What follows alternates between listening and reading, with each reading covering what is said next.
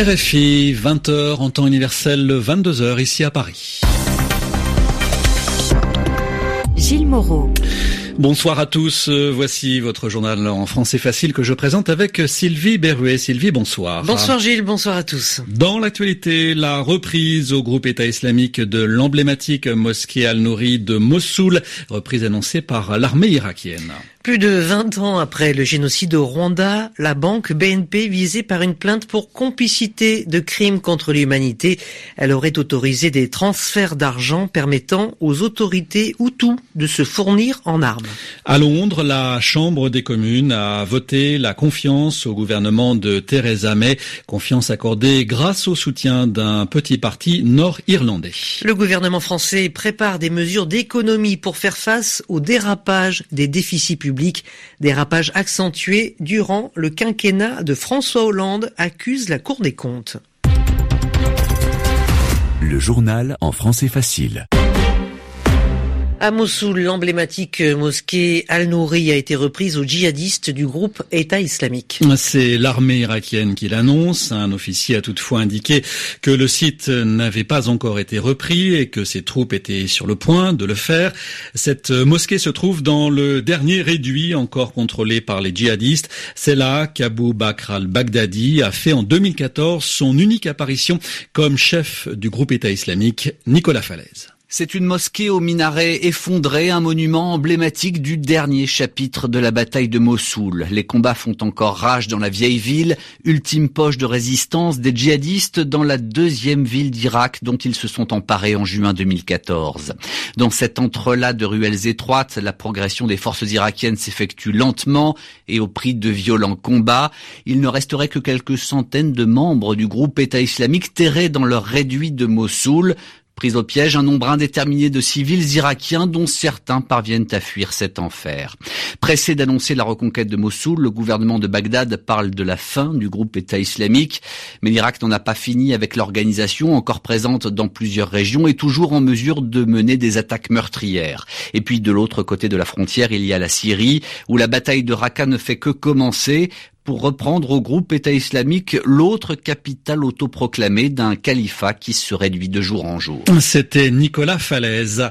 Plus de 20 ans après le génocide de Rwanda, la banque française BNP est visée par une plainte pour complicité de crimes contre l'humanité. Plusieurs associations l'accusent d'avoir autorisé des transferts de fonds destinés à un courtier en armement. Les armes achetées auraient permis aux autorités Hutus de massacrer des civils Tutsis alors que l'ONU avait décrit décrété un embargo sur les armes, c'était au printemps 1994. Le collectif des partis civils pour le Rwanda euh, fait partie des trois associations qui ont porté plainte à Paris contre la banque, devenue entre-temps groupe BNP Paribas. Direction maintenant la Grande-Bretagne. Euh, trois semaines après les élections législatives, la Chambre des communes a accordé aujourd'hui sa confiance au gouvernement de Theresa May. Confiance accordée comme prévu à une courte majorité, 323 voix contre 309, grâce au soutien d'un petit parti nord-irlandais. Précision de Muriel Delcroix. En obtenant de justesse ce vote de confiance à la Chambre des communes, Theresa May sauve donc son gouvernement.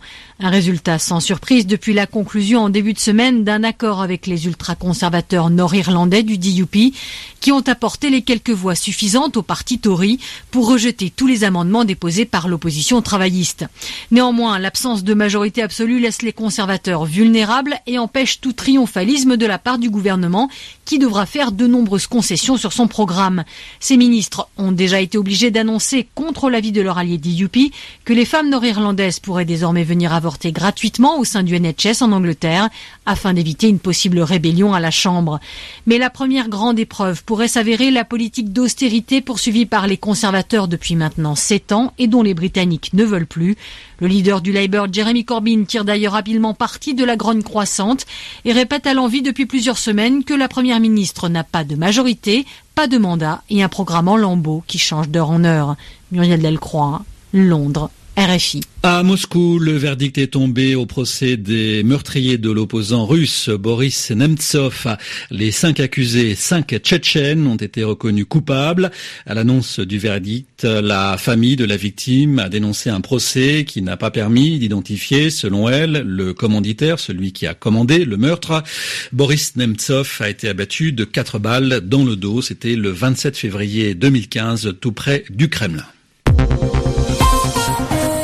L'Église catholique est à nouveau confrontée à un scandale à connotation sexuelle, pardon, un scandale qui touche le cardinal australien George Pell. Il est au Vatican, l'équivalent d'un ministre de l'économie. Le cardinal Pell est poursuivi dans son pays, donc l'Australie, pour abus sexuels sur mineurs. C'est la première fois qu'un membre aussi important de l'Église est nommément accusé. Le pape François a accepté qu'il prenne un congé pour se défendre, sans pour autant le pousser à la démission. Le cardinal Pell s'est défendu ce matin de devant la presse, Olivier Bonnel.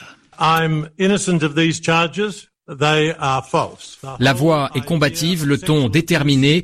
Le cardinal Pell a catégoriquement rejeté les accusations qui pèsent sur lui, dénonçant des fuites dans la presse australienne depuis plusieurs mois et un acharnement contre sa personne.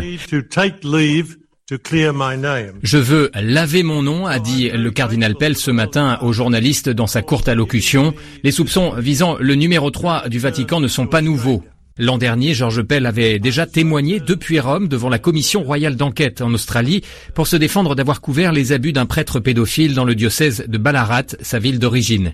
Cette fois-ci, le ministre de l'économie du pape François est directement inculpé. Il a donc demandé un congé pour pouvoir assurer sa défense, congé accordé par le pape François qui va perdre au moins temporairement l'un de ses hommes de confiance, l'architecte de sa réforme économique. Si le pape a toujours défendu la présomption d'innocence de son grand argentier, ce départ est un coup dur pour lui. Cette fois-ci, il laisse le cardinal Pell affronter la justice de son pays et il n'est pas certain que l'Australien, 76 ans, revienne retravailler un jour au plus près du souverain pontife. Olivier Bonnel, Rome, RFI. Tuer des gens au nom du culte de la vache euh, n'est pas acceptable. Euh, c'est le Premier ministre indien Narendra Modi qui parle après une série de lynchages de musulmans tués ces derniers mois au nom de la protection de l'animal sacré par des extrémistes hindouistes. Le Premier ministre était longtemps resté silencieux sur le sujet avant de prendre position pour condamner ces meurtres. Cette méthode ne surprend euh, guère un spécialiste de l'Inde, Jean-Luc Racine, chercheur aux séries Sciences Po on retrouve une méthode qu'on avait déjà vue auparavant. Je pense en particulier à certaines attaques qui s'étaient répétées contre des minorités euh, chrétiennes. Il n'y avait pas eu de commentaires pendant longtemps et puis finalement, quand la presse commençait vraiment à s'émouvoir, il y avait eu là un discours clair, une visite auprès euh, de tel ou tel évêque, Reste à savoir si cette réponse sera suffisante pour calmer ceux qui ont décidé de prendre leur conception de la justice, si l'on peut dire, entre leurs mains. L'affaire est assez significative de ce qu'est le dilemme du pouvoir, qui a été élu certes sur un agenda nationaliste, mais pas forcément sur ce type d'ultra-militantisme identitaire hindou. Ça fait partie de son style de gouvernement.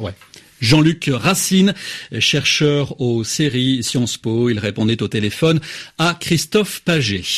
En France, euh, nouveau rebondissement, un de plus dans l'affaire du petit Grégory.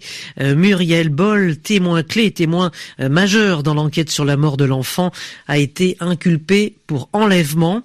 Plus de 32 ans après les faits, l'accusation considère qu'elle a joué un rôle dans l'enlèvement de Grégory, qui avait été retrouvé mort dans une rivière des Vosges, dans l'est de la France. Le gouvernement français prépare de nouvelles mesures d'économie afin de faire face au dérapage des déficits public. La France ramènera dès cette année son déficit à 3% du PIB et ce conformément aux règles européennes. C'est ce qu'a dit aujourd'hui le Premier ministre Édouard Philippe. Édouard Philippe qui dénonce un dérapage de 8 milliards d'euros légués par les gouvernements de François Hollande.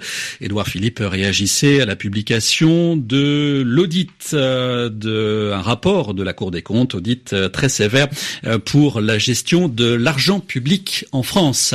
Le portrait officiel d'Emmanuel Macron à l'Élysée a été publié. La photo montre le nouveau président, les deux mains sur son bureau avec livres et une horloge, les drapeaux français et européens l'entoure. Enfin, avec la mort de Louis Nicolin, c'est une figure du football français qui disparaît, victime d'un malaise cardiaque. L'emblématique président de Montpellier est mort le jour de ses 74 ans. C'est la fin du journal. Merci d'avoir écouté. Bonsoir Sylvie Berruet. Bonsoir à tous.